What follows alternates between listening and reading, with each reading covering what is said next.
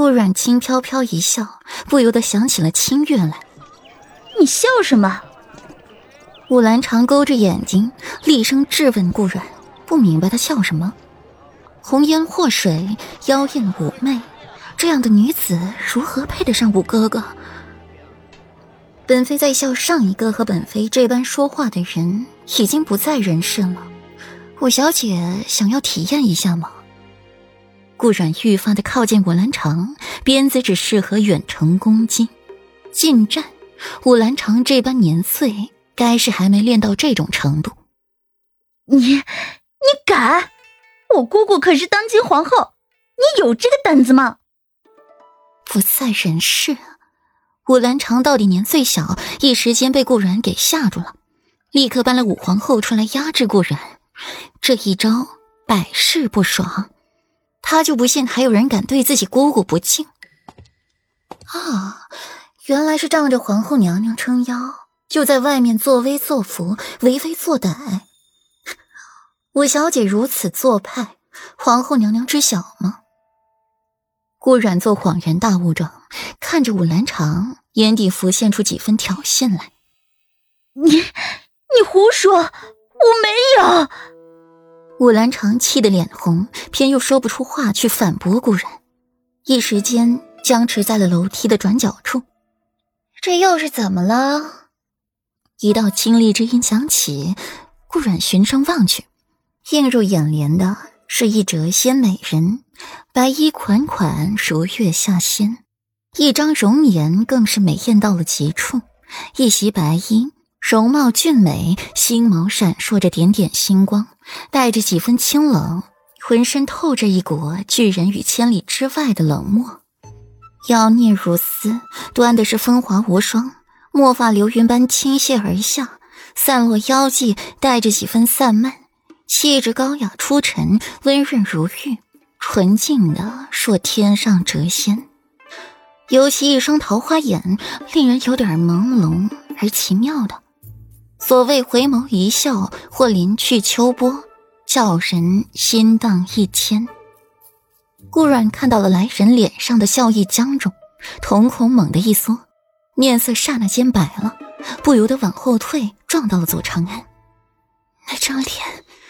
那是自己的脸呢，自己前生的脸，怎么可能出现在别人的脸上？冉冉，你怎么了？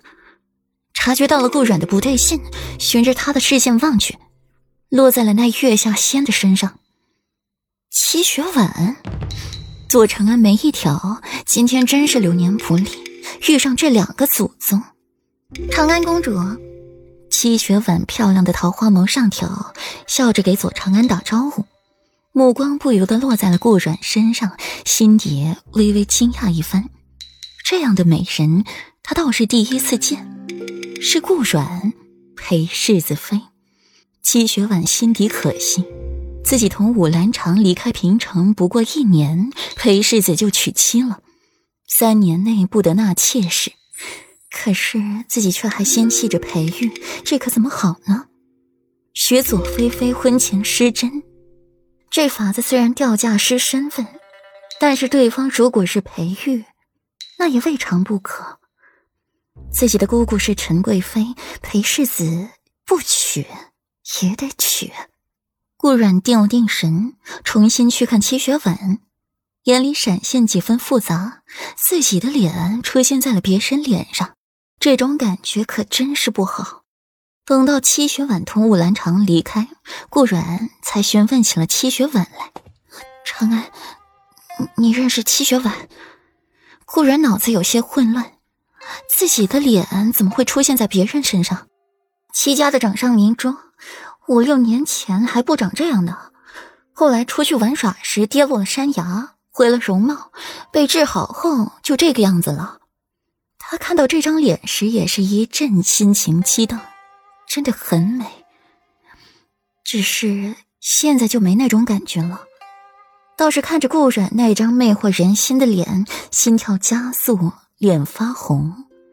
幻颜术，顾阮脑海里冒出了这三个大字来，立刻就被自己给否决了。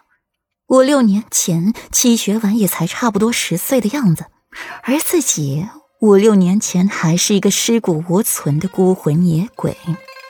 就算尸骨还在身躯，早就腐朽了，哪来的完整的脸给七雪婉做幻颜术？